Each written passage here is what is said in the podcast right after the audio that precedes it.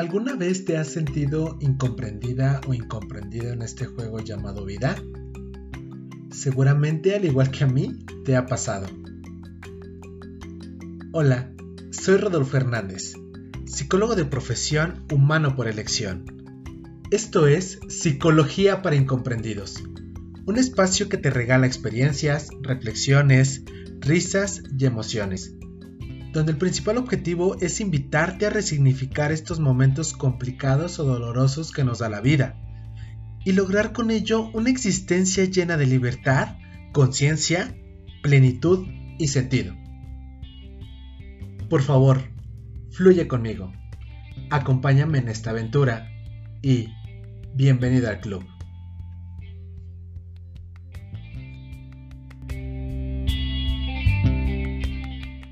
Hola Club, bienvenidos a este espacio. Este es el episodio número 6 de Psicología para Incomprendidos.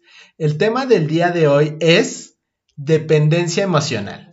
Y para ello me acompaña una gran amiga, una super colega. Eh, trabajamos juntos un tiempo para una empresa pues muy importante.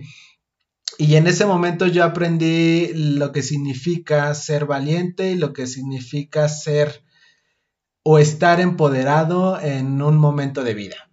Todo eso me lo enseñó ahora mi gran amiga Fabi, Fabiola Aldama, para quien pido un fuerte aplauso y pues aún seguimos sin presupuesto, entonces me toca aplaudir para darle la bienvenida. Y pues bienvenida Fabi, muchas gracias por acompañarme en, en este proyecto, por aventurarte conmigo y pues adelante, ¿cómo estás?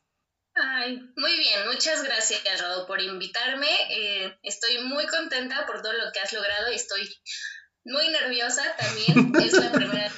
¿Cómo, cómo estás? muchas gracias por, gracias por invitarme. Estoy, estoy bien, estoy contenta, estoy eh, nerviosa, pero contenta de estar en tu espacio y, y ver todo lo que has logrado. Muchas gracias, Fabi algo importante que, tengo que, reconocer en ti es que desde el día uno que yo te, cuando yo te conocí y, te entrevisté, yo sabía que había un, un poder muy nato en Fabiola, ¿no? Yo sabía que había esta necesidad o, había esta fortaleza en ella para, para poder avanzar y seguir avanzando y no detenerse. Quiero reconocerte y aplaudirte eh, toda la valentía que desde el día uno en que yo te conocí hasta el día de hoy has demostrado. Entonces, muchas gracias por, por haber llegado a mi vida en esos momentos por también darte la oportunidad de trabajar conmigo este pues en un equipo de trabajo y nunca te había dicho esto, pero es muy significativo saberte una mujer empoderada, una mujer que se trata de no enfrascar en sus temas y seguir avanzando. Entonces, muchas felicidades y muchas gracias por ello. Ay, gracias a ti por, por tus palabras. Yo esa entrevista no la olvido, fue justamente como dices, sí me sentí súper empoderada y de que es el puesto que voy a, tener. Y esa vibra que se siente en la entrevista, yo dije, no, sí, sí quiero trabajar con, con él. Y digo, ya después, trabajando, no, bueno, no me equivoqué, pero, pero nada. Y agradezco que después de eso, pues hoy nos podamos llamar amigos. Gracias. y pues vamos a continuar. La pregunta de cajón para todas mis invitadas de, de esta primera temporada es, ¿algún momento de tu vida te has sentido incomprendida? Sí, y yo creo que concuerdo con, con todas o con muchas de las invitadas. Sí, o sea, no hay, no puedo decir que todos los días, pero sí hay un, un, una rutina o días o, o, que te levantas y dices, no, es que ya no, ya no puedo con esto, lo platicas con alguien y es que tú no me entiendes, es que tú lo ves desde otra perspectiva, pero sí, digo, y más hoy en estos días que estoy en búsqueda de empleo, he tenido mis picos, mis valles y sí, me llevo a sentir súper, súper incomprendida. Claro, y, creo que lo importante a veces es como identificar en qué momento o bajo qué circunstancias nos sentimos incomprendidos, porque a veces también caemos como en esta mm, como exageración de que no hacer como macho conexión con, con la familia, con, con papá o con mamá o en el trabajo, también se puede disfrazar de no sentirte incomprendido, ¿no? Pero hay, hay, momentos específicos en nuestra vida donde en realidad sí, de plano, el, el, no ser parte como del colectivo o estar, por ejemplo, ahorita que mencionas en búsqueda de empleo o en nuevos procesos, pues evidentemente te hace sentirte vulnerable, te hace sentirte no parte de y por supuesto incomprendido, ¿no? Sí, claro, digo, tampoco se trata de hacerse la, víctima. Claro. Pero sí hay, hay ratos en los que dices, ¿por qué no? ¿Por qué no yo? O, o, sí, en este punto de no me comprenden. Ok. Pero sí, respondiendo totalmente a tu pregunta. pues bueno, con, con, base en todo lo, lo, creo que podemos ir a, este, entrelazando el tema de, del día de hoy, que es dependencia emocional con esta, esta parte de, saberte a veces incomprendido, ¿no? Y entonces, cuando tú estás incomprendido, cuando el ser humano se encuentra incomprendido ante cualquier persona, situación, si no se identifica, empieza una dependencia. La parte de, de dependencia emocional, yo creo que todos en algún momento hemos sido dependientes, evidentemente. Aquí lo importante es saber identificarlo o hacerlo consciente. O sea, de que sí sepas de que no, sabes que esto ya no me está llevando a nada bueno, me estoy haciendo daño a mí mismo o a mí misma. Y es ahí cuando sí tienes que sacudirte las ideas, mover este un poquito la, la caja y decir esto ya no está bien. O sea, sí, esta parte de la dependencia, como tú bien comentas, va un poquito de la mano en sentirte incomprendido, pero como lo comenté en, un momento, ya tirándote a, ser víctima y a querer entrar a un círculo social o a ser aceptado en cierto, eh, llámese pareja, familia, amistades, trabajo, y llegar a hacer cosas que ni siquiera quieres todo por, por encajar. Que desde el enfoque en el que yo trabajo en consultorio, que es la logoterapia, nos habla sobre estos vacíos existenciales y que todos los seres humanos de repente nos sentimos vacíos, lo pongo entre comillas, en relación a, a una persona o a una situación. La, bueno, la teoría nos, nos, enmarca que cuando nosotros, como bien lo dices, eh, seguimos como inmiscuidos en ese ciclo, de, incomprensión, llega otra situación o llega una persona y es ahí donde nosotros nos agarra, bueno, el ser humano se agarra para salir, ¿no? O para llenar ese vacío. El tema radica en que a veces no es lo más apropiado o lo más sano para, para el ser humano. ¿Tú qué piensas? Sí, claro, y es como lo que te, comentaba, hay que hacerlo consciente y a veces tardamos mucho y cuesta mucho trabajo. Eh, y justamente en afianzarnos a una persona o saber que esta persona nos va a solucionar todo, va a ser, eh, lejos de que sea nuestro pilar y nuestro apoyo, se vuelve pero indispensable para poder hacer cualquier otra cosa. Entonces es un tema muy complicado, muy delicado, también eh, por eso me llamó la atención en, ser parte de, este, de este tema o de este episodio, porque creo que todos hemos pasado por una situación similar. Yo afortunadamente en mi caso no, no toqué fondo o no, o no me vi en peores condiciones, pero debo de aceptarlo, sí estuve incluso en una, en una relación de ese tipo, ¿no? Entonces, sí es delicado. Ok, ¿cómo desde tu experiencia y desde tu rol como psicóloga, ¿cómo podemos ir identificando eh, el momento en el que te estás viviendo en una relación o en una situación con dependencia emocional? Eh, ¿Cómo identificarlo? Pues uno, eh, yo creo que cuando ya te das cuenta que no estás haciendo las cosas por ti mismo, cuando ya lo quieres hacer algo y ya piensas antes de en ti, piensas en ¿y qué va a decir esta persona? ¿O qué va a decir este círculo social? ¿Le va a gustar? ¿No le va a gustar?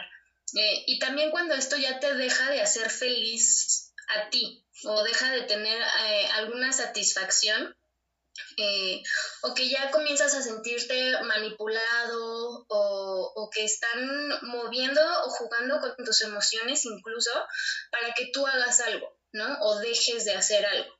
Entonces, creo que eso es cuando, cuando lo puedes ir identificando. Digo, sí da miedo y sí sigue mucho en anteponer eh, los pensamientos o sentimientos de alguien más que los propios.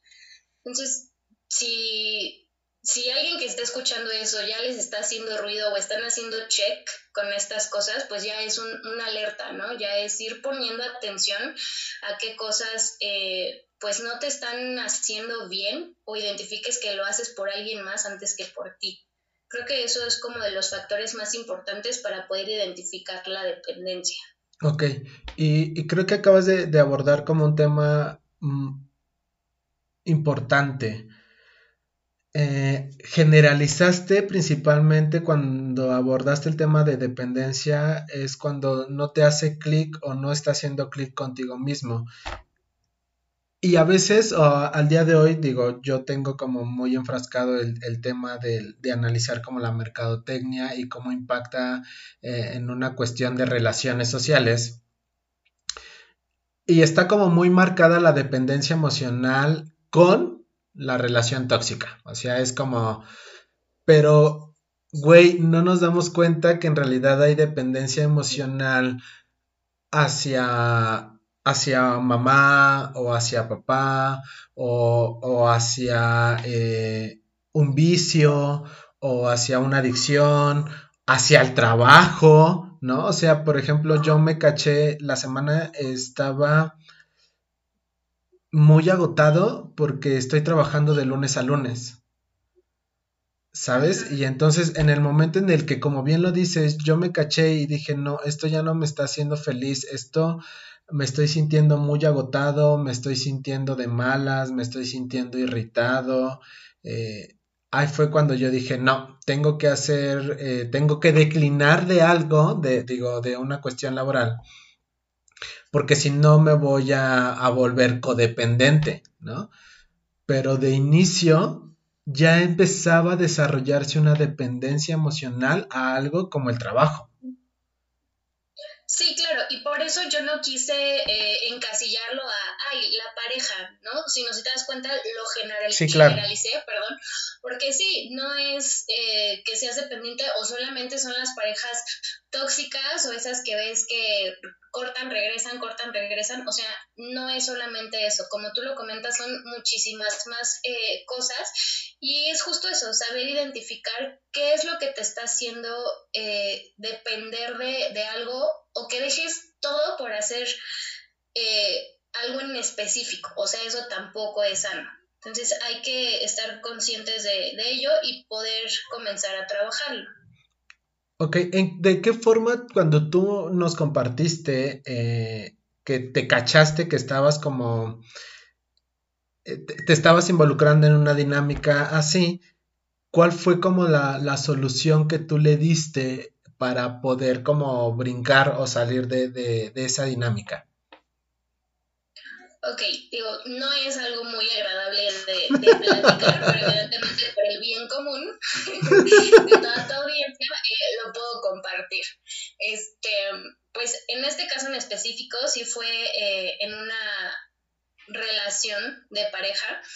Eh, y yo en, en, la parte de estar enamorada, de estar este, pues sí, o sea, con esta persona no me daba cuenta de muchas cosas e incluso me molestaba o me enojaba que eh, amigos, familia, mi propia mamá me dijera, oye, es que este chavo pues no está bien, ¿no? O, o estás cambiando mucho. Y sí, te enojas, pero ya cuando me di cuenta, literal, yo no podía salir con esta persona, uno, si no tenía el cabello planchado y dos, si no traía tacones.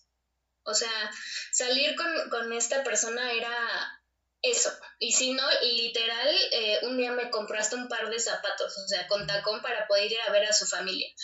Entonces, ya llegó un momento en el que dije, no está bien, o sea, me estoy sobajando, me estoy haciendo chiquita yo, o sea, ya, no está padre. Y también te, te o me di cuenta que ya no era ni siquiera amor, o sea, justamente ya era de, pues porque me consiente, porque pasa por mí, porque me lleva, porque al final del día me facilitaba muchas cosas y yo dejé de atenderme, de hacer cosas por mí, por estar con él y que no se fuera a enojar, ¿no? Entonces, eh, esa parte sí fue la que a mí ya me dijo, no, ¿sabes qué? Si es un foco súper rojo, eh, ¿Y qué hice ahí? Pues sí, cada quien tiene sus, sus eh, fugas de escape, digamos, y pues también su red, ¿no? Su red de, apoyo, que es muy importante poder generarla, hacerla crecer y todo esto. Y afortunadamente estuve rodeada de personas que me ayudaron a salir de, ahí, porque ellos eh, pues me apoyaron justamente en este sentido de, amiga, date cuenta, y de, pláticas. Eh, de sí ir a terapia, de ir este, al psicólogo y de otras herramientas, ¿no? Este, y justamente fue eso, querer yo hacer las cosas, evidentemente, pero también teniendo este apoyo de mi círculo, que fueron mis amigos y mi familia, ¿no? Entonces, fue sano, fue muy, muy sano y evidentemente ya una vez que descargas este, pues toda esta información, la descartas y, eliminas pues todo lo que no te estaba haciendo bien, ahora sí va la parte de qué se me hace bien y qué quiero, que eso es lo, lo importante. Porque si llega un momento en el que te sobajas, te haces súper chiquita y antepones la felicidad o la comodidad de otra persona antes que la tuya.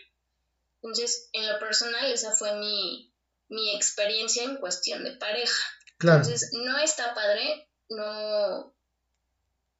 Digo, evidentemente vamos a pasar todos, o si no es que ya hemos pasado por algo así, pero lo importante es salir. Hay una teoría en filosófica y que a veces la, utilizamos los psicólogos, que es una teoría de, un autor que, que se apellida Hegel, y Hegel nos habla sobre la dialéctica del amo y el esclavo. Y Hegel o este autor nos dice que siempre en una dinámica de dependencia va a haber dos roles. El que es el amo y el que es el esclavo. Si lo ponemos como desde esos términos, pues sí se escucha como muy, muy cruel la situación. Muy fuerte. Pero lamentablemente, pues así nos vivimos. O sea, cuando caemos en una dependencia emocional, nos vivimos jugando esos dos roles. ¿Tú qué piensas? Sí, claro, y hay mm, niveles, digámoslo, ¿no? O sea, no es lo mismo la dependencia que puedes llegar a tener con tus papás a la dependencia que puedes llegar a tener con el trabajo o incluso con una amistad. Ahora sí que tengo, tengo conocidos que es tanto lo, la importancia que, tenga la opinión del amigo y eso que son amigos, ni siquiera es pareja, ni siquiera es este el propio jefe en cuestión trabajo, no es la, la familia.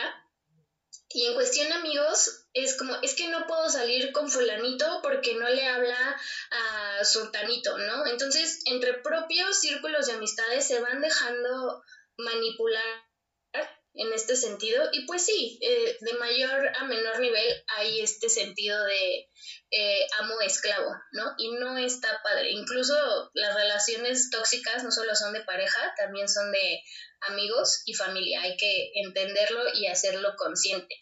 Y he visto mucho esta parte de normalizar que sea tu familia no es ley que los quieras, no es ley que te apoyen, no es ley que tú los apoyes, entonces es tener esto muy, muy claro y muy consciente. Para ser más específicos, considero que el hecho de darnos cuenta, más allá de que sí está bien que, identifiques que te está haciendo daño, que estás perdiendo tu esencia, que este que buscas tacones por donde sea porque vas a ir a ver al novio, o sea, que te estás perdiendo en, en, en ese sentido, pero creo que el trasfondo de darse cuenta en una dependencia emocional, y ahorita como estoy haciendo como el análisis, es querer ser parte de o cumplir las expectativas de. El episodio anterior hablaba de una cuestión laboral, donde fue la empresa en la que nos conocimos, de, de, cumplir las expectativas de ser un buen jefe, de ser un buen líder, de ser un buen eh, coordinador. Y neta, yo en ese momento de mi vida, yo la estaba pasando como muy mal. O sea, para muchos familiares, muchos amigos, para muchos conocidos es, güey, no mames, o sea, estás viviéndote el éxito, ¿no? O sea, de, ¿no? De la generación, o sea, ven qué empresa estás, bajo qué situaciones estás y demás. Pero emocionalmente yo no me sentía bien. O sea, yo me sentía muy agotado, me sentía muy triste, me sentía muy hasta cierto punto como decepcionado de mí, porque anímicamente no, no cumplía. No cumplía mis expectativas personales, ¿sabes? Pero sí cumplía mis expectativas sociales.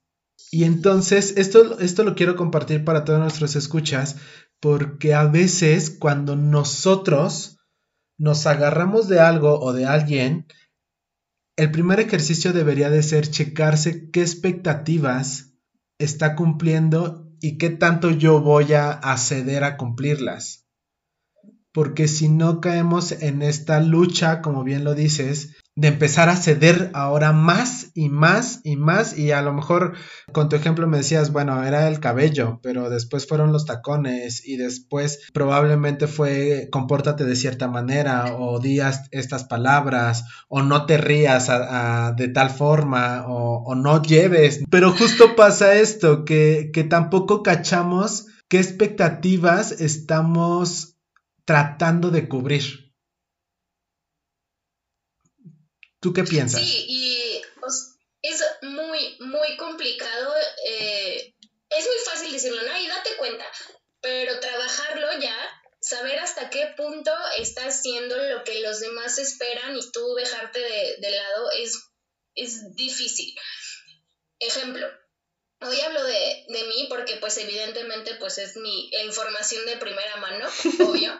Eh, yo de, niña te estoy hablando que como unos 9, 10 años, tenía pues mi, mi grupito de, de, primos, ¿no? Que la familia, que ellos son tus primeros amigos, y obviamente había un líder, ¿no? Éramos como cinco primos y había un líder y yo era la más pequeña y era de, no le hablen, no la junten, y literal yo creo que me odiaban porque era la chiquita y la que todas las tías consentían y la abuelita y todo. Y llegó un punto en el que dije, oye, pero ¿por qué no? O sea, yo no les he hecho nada, yo al contrario quiero pasarla con ellos y eres niño, ¿no? Y no, no tienes esta conciencia, no sabes qué está pasando.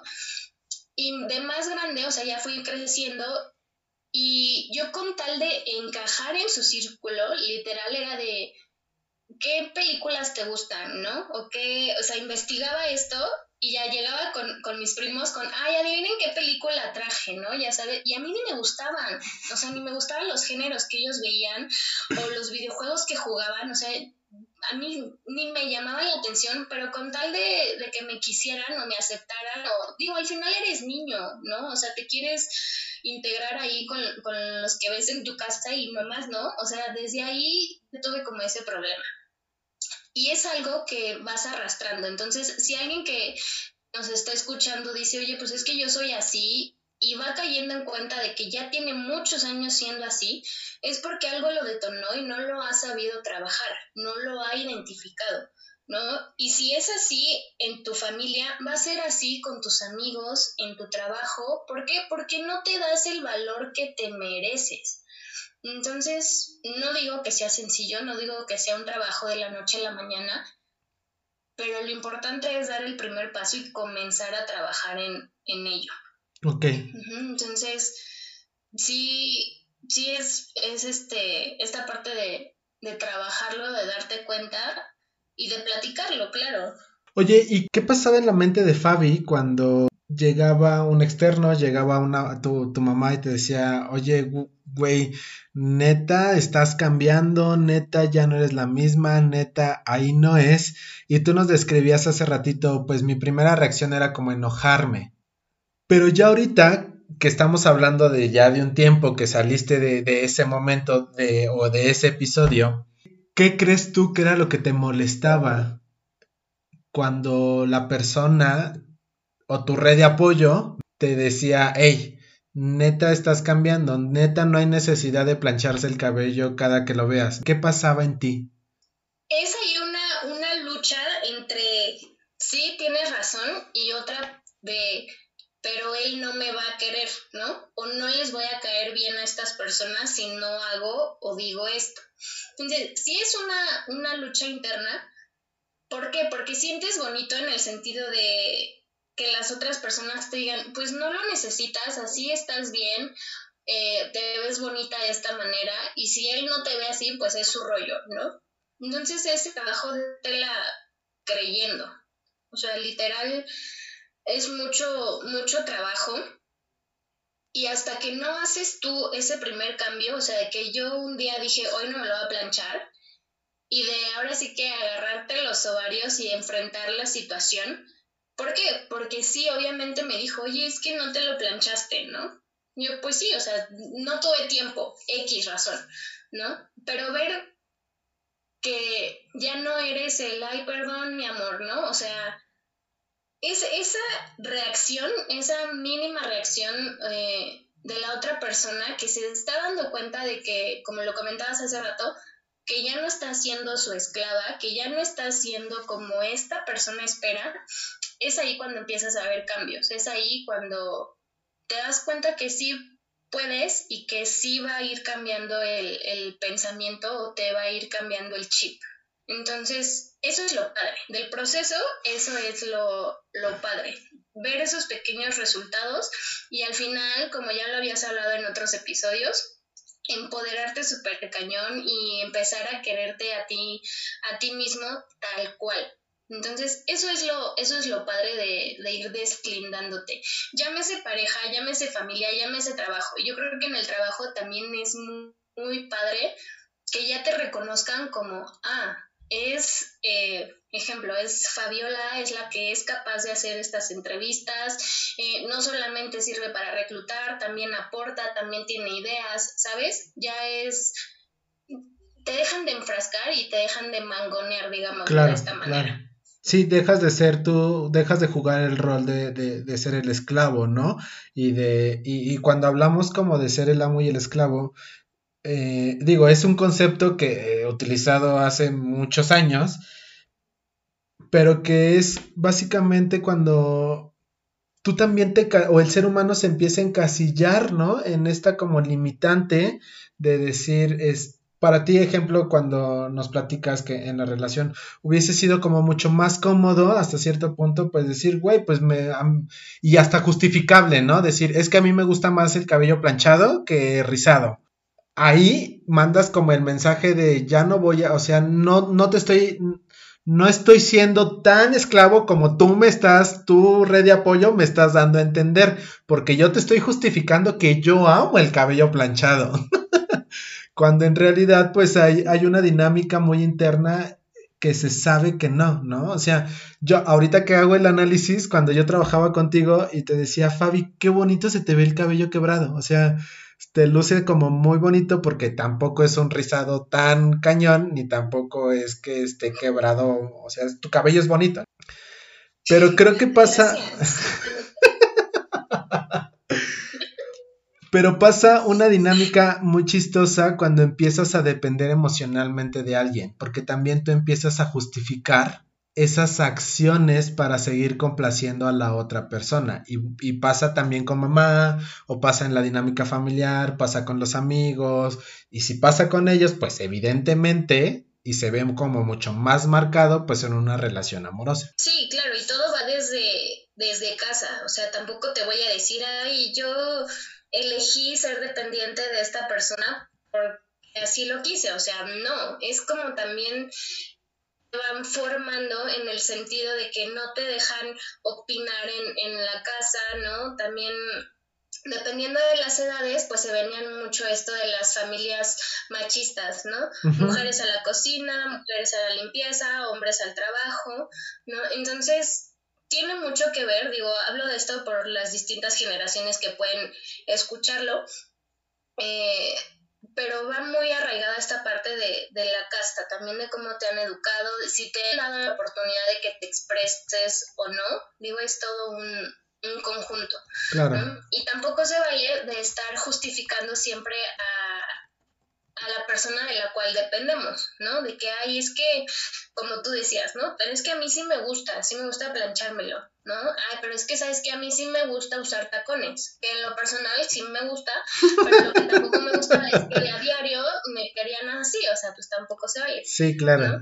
Y yo creo que si vamos identificando de poquito a poquito desde la casa y, empezamos a hacer un cambio, al rato, eh, llámese laboral, llámese con amigos, incluso con la pareja, tus relaciones van a mejorar. Eso es un hecho. Comprobado. Ante notario público. Oye, Fabi, y, y ya ahorita que ya estamos como en este plano, ya que desarrollamos como ciertas ideas y ciertas situaciones para poder entender la dependencia emocional, ¿cómo podríamos describir porque probablemente también pasa mucho este fenómeno después de todo, tú eres psicóloga, yo soy psicólogo y, también pues podemos como comprender como esta cuestión clínica de lo que conlleva el concepto, pero también hay muchas personas que no logran identificar, a lo mejor ya se dieron cuenta de o se saben que están que, que están cediendo de más, que se están perdiendo a sí mismos, pero no terminan de conceptualizar esa situación. Bajo este sustento o bajo esta idea, ¿de qué manera nosotros podemos ayudarle a las personas que nos escuchan al darles un concepto o darles un argumento en relación a entender qué es la dependencia emocional? Ok, para decirlo un poco más amigable o entendible, el ser esta parte de dependiente o depender emocionalmente de algo o de alguien es cuando tú dejas de hacer cosas que te gusten por complacer a alguien más. Ejemplo, si has dejado de hacer actividades que a ti te gustan, sea bailar, dibujar, cantar, ir al cine, porque alguien más ya juzgó eso y que dijo, ay, o hablando de música, tu género, ¿no? Que te gusta el reggaetón, no sé, y alguien diga, ¿y sabes que esa música es de nacos? Eso no está bien. Desde ahí, desde que tú quieras encajar o caerle bien a esa persona y dejes de hacer lo que a ti te llena, ahí ya estás dependiendo de alguien. Y pasa en, en todo, ¿no? O sea, es, es reconocer esas, esas alarmas, ¿no? Esos, esos foquitos algo que, nos, que puede servir muchísimo es saber si estamos dejando de hacer las cosas o estás dejando de hacer las cosas justo por caer bien o estar en el círculo. Eso es como lo principal, el punto muchísimo más importante y grande. El medular, claro, claro. darte cuenta realmente si lo haces por ti. Si lo haces por ti, porque bueno, sí, quiero conocer otro tipo de música. Voy a dejar ahorita un ratito el reggaetón y me voy a poner a escuchar Banda. ¿ah? ¡Vámonos! ¡Fierro, pariente!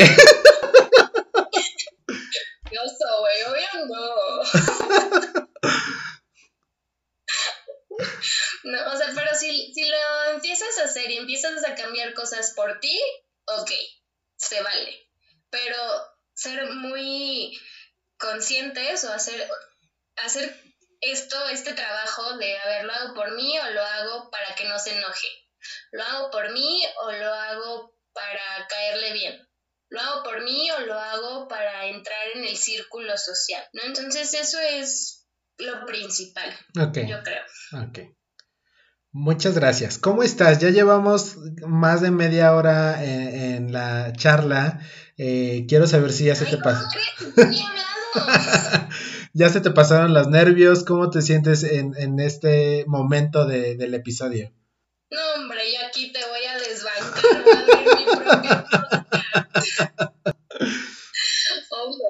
ok, pues bueno, vamos a pasar a, la siguiente parte del programa, como está diseñado el programa, que es tratar de contestar tres preguntas. El Club de Incomprendidos nos hizo favor o me hizo favor de llegar y las preguntas pueden ser contestadas desde tu conocimiento teórico o desde tu conocimiento empírico o, basado en las experiencias. Entonces, aquí no hay necesidad de que cumplas mis expectativas, no hay necesidad de que este... qué, bueno, qué bueno que lo dices, muchas gracias.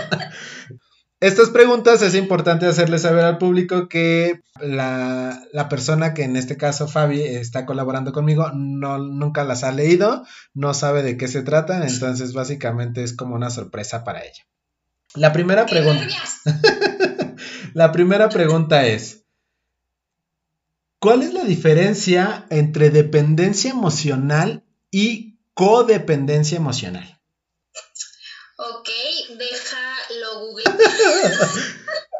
Me vas a contestar como, no sé, tú dímelo, estoy el programa. Eres un psicólogo aquí profesional, clínico, ¿no? Pues mira, eh, la dependencia, desde mi punto de vista, desde mi experiencia, pues es justo esto, ¿no? El, querer caerle bien a alguien o depender tal cual ya de algo, llámese eh, medicamento, llámese eh, persona, llámese actividad. Y en mi punto de vista, sin llegar ya a un, a un trastorno, en, mi, en, mi, en mi punto de vista.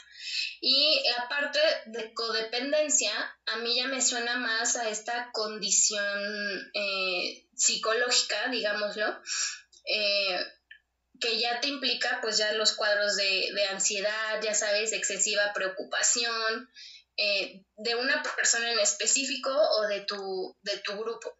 O sea, como que desde mi punto de vista es lo que considero. Ok, yo, yo creo que estás en todo lo, lo correcto. Sin embargo, yo le daría como, o un plus, mejor dicho. También la gran diferencia entre dependencia y codependencia es que en la codependencia repites los patrones. Cabronamente. O sea, me platicábamos hace ratito, ok, güey, debes de checarte porque probablemente si cedes de más o complaces a más, de más a una pareja, en tu trabajo, pues evidentemente también se va a ver reflejado en otras áreas de tu vida.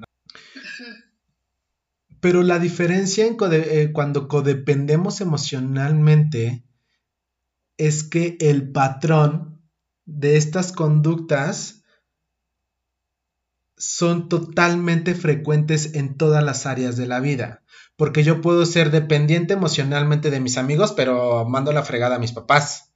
Puedo ser dependiente emocionalmente del trabajo, pero mando a la, fregada a mis amigos, o sea, ¿sabes? Y, porque a mí me pasó. Pero la codependencia, sí, como bien lo dices en toda esta cuestión clínica, pero es también este, es esta gran línea o esta gran brecha cuando el patrón de sobreceder o, el patrón de ser, en este caso, como lo decía hace la teoría, el esclavo lo llevas a todos los ámbitos de tu vida. En el trabajo, bajo las mismas circunstancias, con, con un papá o con mamá, bajo las mismas circunstancias, en, en, la pareja, obviamente, con los amigos, y entonces es ahí cuando se convierte la dependencia deja de ser dependencia para convertirse en una codependencia. ¿Tú qué piensas? Ok, digo, ahora que, lo mencionas, sí me, checa, me hace muchísimo más sentido. Eh, y eso, digo, lo, lo malo ha de ser llegar a ser codependiente porque ya son todas las esferas de tu vida. Entonces, eso sí está más, más cañón. Digo, no no puedo decir que no sea tratable, evidentemente, pero si lo podemos evitar y podemos trabajarlo desde la es una dependencia, pues muchísimo mejor. ¿Por qué? Porque si no al rato vamos a, eh, o se dejaría de hacer una persona funcional por estar sometido o atenido a todo lo que opinen o quieran los demás en cualquier ámbito. Entonces eso sí está cañón. Ok. Y que también es importante como aclarar que, todos somos dependientes, o sea, sí todos dependemos emocionalmente de una deidad, de, de, de, una, de una persona o de una situación. Todos en algún momento de nuestra vida dependemos de algo y que no la hablamos en la primera parte, pero la dependencia mucho viene de esta cuestión de reconocimiento. buscamos el reconocimiento ante la situación, ante la pareja, ante la familia, ante los amigos, como lo decías tú en un inicio, pues sí, a veces cuando eres chavito, eres niño, pues evidentemente eres dependiente emocional, ¿no? Porque en esos momentos digo, no, no tienes esta conciencia, pero déjame decirte que también habemos adultos que no, no, logramos, no logramos tener esta conciencia de claridad, de saber que estamos buscando el reconocimiento de otras personas. ¿Cómo, cómo ves esto? Es que lo, lo complicado pues sí es esto, como tú dices, o sea, de chavito si no tienes la conciencia y a veces si no te lo hacen notar, vas creciendo pues así, o sea, creyendo que todo es normal, que así deben de ser las, las cosas, cuando no, o sea, cuando sí tienes que trabajarlo, cuando sí tienes que tener el, el apoyo, ¿no? De, de, tu propia familia, de tus amigos, porque sí, o sea, sí queremos el reconocimiento, pero saber que no es todo, no va a ser todo y no, no lo que diga tu jefe va a ser pues la, la, verdad absoluta, ¿no? O sea, también si tus compañeros en el trabajo te dicen, oye, pues tu trabajo estuvo bien, ¿no? Si no le gustó a X persona o, o al jefe en específico, pues no es que lo hayas hecho mal, es simplemente que sus expectativas eran otras, ¿no? Entonces, también confiar en esto y tener en mente que no, no la figura de autoridad que en ese momento de tu vida esté eh, radicando, pues va a tener la verdad. Absoluta. absoluta. claro, claro, claro. Muy bien. Pues vamos a pasar a la siguiente pregunta. Tan, tan, tan, tan. Y la siguiente pregunta es: ¿Cómo identificar que tenemos dependencia emocional? ¿Nos podrían dar tres momentos específicos? Gracias. Que eso ya lo habíamos como abordado, pero bueno, estaría como padre este, clarificar como los tres puntos específicos para identificar la dependencia emocional. Sí, justo como ya lo había eh, comentado hace ratito, yo creo que cuando tú ya no te sientes a gusto, cuando dices es que ya no me está gustando y que también ya te genera inseguridad, que ya te está pegando en el, en el autoestima, y que estás buscando ya el encajar. O sea, ya es un miedo irracional, digamos, de es que ya no me va a querer si no lo hago, es que ya no va a querer que sea su amiga, es que ya no me va a confiar a mí el trabajo. Cuando vayamos identificando ese tipo de, de cosas, yo creo que hay que ir palomeando y ya darnos cuenta de que es, es, es el momento en el que ya estamos dependiendo de, de algo o de alguien. Ok, buenísimo. Complicado, muy complicado porque como bien lo decías es una línea muy delgada, muy delgada que de repente eh, hablaba yo en el episodio número 5 eh, con en relación al límite, a poner límites. Y cuando en verdad también la de empiezas a cachar esta dependencia emocional en ti, la otra parte de, para empezar a sanar, lo pongo entre comillas, o para empezar a, a cambiar el chip, pues viene acompañado también de un límite, ¿no? O sea, tú de decir, y el límite principalmente va a venir dirigido de uno mismo, no hacia la otra persona, sino, sino el límite hacia uno mismo poniendo el ejemplo de eh, tú con tu cabello, ¿no? O sea, tú te pusiste el límite de decir, hoy no, hoy no me voy a lasear el cabello, ¿no? Y creo que también ese es el momento como muy que debemos y de cuando nos sepamos que estamos como cayendo en una dependencia, eh, va a ser el momento también crucial para identificar si las, la red de apoyo que nos decía, güey, es que no es posible que, esté pasando esto y que en este caso tu, tu, tu expareja te diga, tú ya venías como con la idea del cabello, ¿no? Y que llegue, tu que llegue la pareja y te diga, ¿no lo hiciste? O sea, va, ese es el momento crucial de decir, sí, sí estoy en una dependencia emocional porque está la otra persona aferrándose. espera algo, claro aferrándose a, esperar esto de mí y esto que no soy yo, ¿no? Y ese es el momento crucial, así yo lo veo, no sé tú qué piensas. Exactamente, y digo, es importante, como tú lo dices, identificarlo, poner un, un hasta aquí en cualquier situación. O sea, y hay que tener muy en mente que la principal persona o quien debe ser lo más importante en tu vida eres tú mismo. Entonces, y hablando en específico de una relación de pareja, si tú no estás bien contigo, si tú no eh, eh, te quieres, si tú no temas, ¿cómo vas a dar eso a los demás?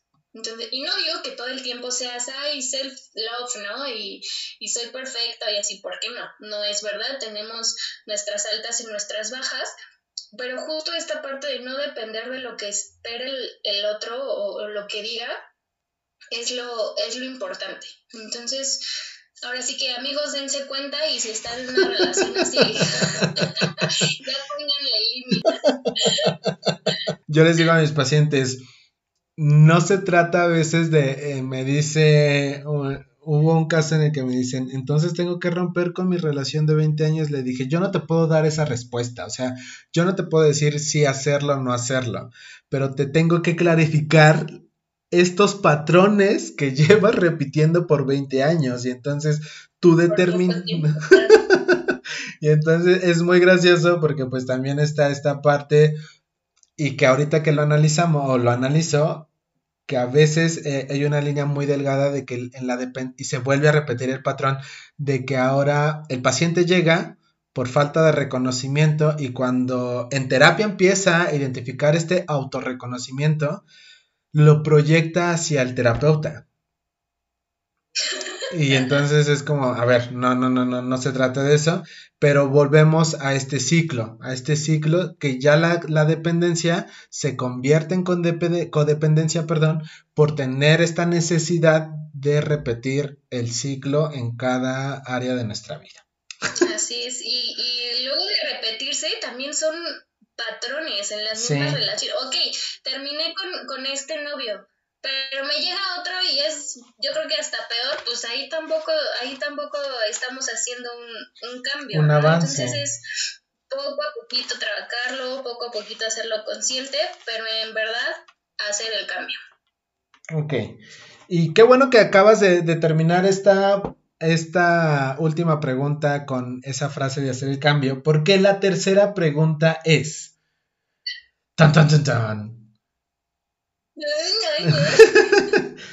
¿Cómo empezar a hacer cambios en relación a la dependencia emocional con mi familia? Híjole, no sé. Digo, es que una cosa es la pareja, ¿verdad? Pero con la familia, digo, es un poco complicado porque es con quien has convivido ahora sí que toda tu vida. Pero yo creo que es muy similar. Como ya lo comentaste, ir poniendo límites poquito a poquito y que tu misma familia vaya viendo el cambio que tienes. No sé cuál sea la situación o el por qué con esta pregunta en, en específico, pero algo que yo creo que es un paso gigantesco es aprender a decir no. Yo creo que es importante una vez que ya reconocimos, que hicimos consciente eh, que algo no está bien, aprender a decir no puede ser lo que más trabajo nos cueste, pero va a ser lo que mayor ayuda o apoyo nos va a dar. Entonces, eso, yo creo que con la familia, sea cual sea la situación, si algo no te está pareciendo, si algo, pues no te, no te sientes bien con eso, es, ¿sabes qué? No puedo hacer esto, no quiero hacerlo porque me hace sentir de esta u otra manera, ¿no? Es difícil, pero al final es el círculo donde más confianza se tiene, eh, o debería, este, pero yo creo que platicarlo, platicarlo siempre o externarlo es yo creo que un, un aliviane muy, muy grande, o al menos en, en lo personal es lo que a mí me ha funcionado, hablarlo. Y si tú empiezas a platicar, sea con tu hermana, con tu mamá, con tu primo, vas a ver un cambio y ya no vas a sentir ese peso. Y si empiezas ya a ponerte o a ponerle ya los límites, pues va a ser muchísimo más sencillo dejar de depender de estas personas. Ok, ok. O es lo que el consejo. Ok. Eh, ahorita que platicabas esta parte, eh, en mi mente estaba como todos los escenarios que yo vivo eh, dentro del consultorio. Y específicamente con la familia hay una, hay una palabra que yo utilizo mucho para cuando queremos poner el límite. Antes de poner el límite o de decir no, yo sí creo firmemente en esta cuestión de empatizar con la historia de vida de la familia, específicamente en la familia.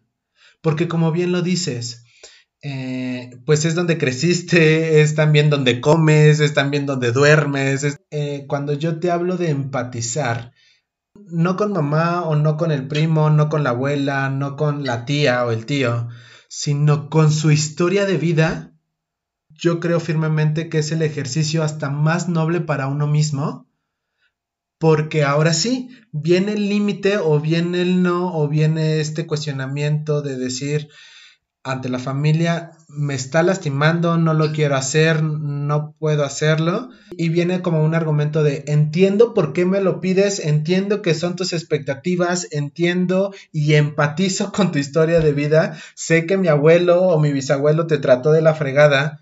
A mí me ha funcionado mucho en una cuestión clínica de primero buscar la empatía de la historia de vida de la familia y posterior a ello, poner el límite. No sé tú qué piensas. Sí, yo creo que es súper importante lo que acabas de mencionar y más hablando de la familia. Por eso mi comentario de, pues no sé, o sea, no puedo hablar en específico de una porque todas son totalmente diferentes, todas se desarrollaron pues de manera diferente. Pero ahora que, lo comentas, pues sí, o sea, tengo conocidos que sus papás eh, crecieron en esta educación eh, machista, llamémosle, y que hoy en día cuesta muchísimo trabajo que sus hijas eh, mujeres, hablemos de, en este momento, pues estén rebeldes ante sus ojos de que pues ya no quiere estar en la cocina, no quiere dedicarse eh, pues a estar en, en, la casa. ¿Por qué? Porque son otros tiempos, pero también es esta parte de, ok, Cacha, que él estuvo en otra época, fue educado de manera diferente y también él tiene que entender el tiempo de ahora, ¿no? Entonces sí es una eh, eh, empatía pues de ambos, de ambos lados, ¿no? Es tratar de entender la, situación, pero eso no quita que no podamos expresar lo que sentimos claro, claro, y decir Sí, sí, hasta aquí. Sí, claro, claro. pero es muy importante lo que dijiste, analizar eh, la, cultura o la formación de, de, la familia. Sí, te digo, y principalmente en un tema familiar, ¿no? O yo, mi, este como argumento que acabo de dar es desde una cuestión clínica, ¿no? Como de esto sería como lo más apropiado cuando vayas a poner el límite. Que también a veces las circunstancias, también a veces las situaciones te hacen poner el límite de chingadas o no, porque dices ya, o sea, ya. que pasa, pasa, o sea, haciendo un comparativo con esta, este ejemplo o este argumento que acabo de dar, y lo que pasa en realidad, pues obviamente eh, el 95% de las veces, si no es que más, pues ya llegué, es porque ya te agotaste o porque ya llegaste también a tu propio límite. Entonces, sí, claro. pues, ya hablaron de más, ya. si entendido, pues ya, Pues bueno, Fabi, en realidad, eh, pues ya vamos a terminar nuestro episodio. Eh, se pasó el tiempo. se pasó el tiempo muy importante hacerte saber que eh, estás contemplada para otros eh, episodios más de la siguiente temporada. Entonces ahí les tendré algunas otras noticias. No me quiero no. me quiero ir o no quiero despedir este episodio no sin antes preguntarte qué te dejó esta experiencia en relación a tu historia de vida y al momento de vida que estás teniendo ahora. Ok, esta experiencia, bueno, me voy con un sabor de boca muy agradable, muy contenta por compartirlo con, contigo eh, y con tus escuchas, evidentemente. Eh, saber que cuentas conmigo, eso quiero que lo tengas muy, muy en claro. Y este tema en específico porque voy a mencionar que sí hubo opciones, pero este tema, eh, dije, desde que lo leí, dije, no, este, porque justo porque ya lo había vivido. Y gracias a que lo trabajé, gracias a que tuve una red de apoyo muy cañona, o sea que les agradezco mucho, hoy estoy en donde estoy, en el sentido de que me siento plena, me siento eh, capaz, como dije, hay, hay días buenos, hay días malos, pero hoy reconozco quién soy, agradezco a, los, a las personas que tengo en mi vida, llámese amigos, llámese a mi novio, eh, que aunque no lo crean, es lo mejor del mundo. Eh, la relación con mi mamá, te, amo mi amor, eh, la, relación con, la relación con mi mamá también cambió muchísimo y todo con base a ir dándote cuenta de, lo que es bueno, de lo que vas trabajando.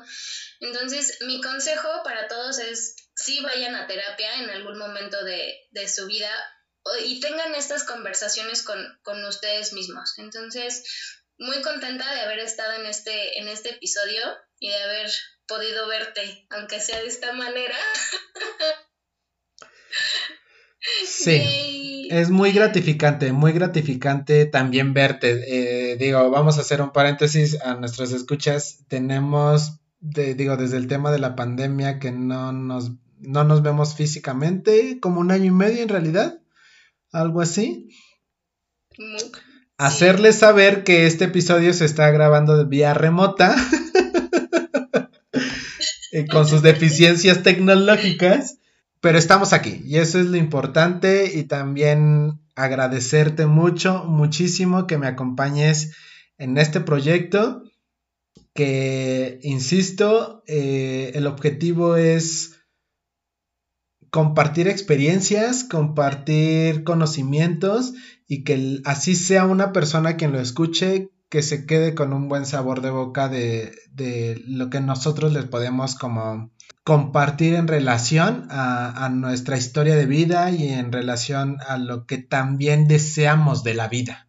Claro, y, como tú me comentaste, es un espacio, pues, para expresarse, para, o sea, aquí no hay ni bueno ni malo y, y el cómo te hace sentir compartir algo que igual y no lo habías platicado nunca, pero compartirlo de esta manera y disfrutar la plática es muy, muy rico. Muchas mm, gracias. Muchas gracias a ti. pues no sé si quieras compartirnos algo más o por el momento es todo, Fabi. Saludos a mi mamá. Saludos para tu mamá.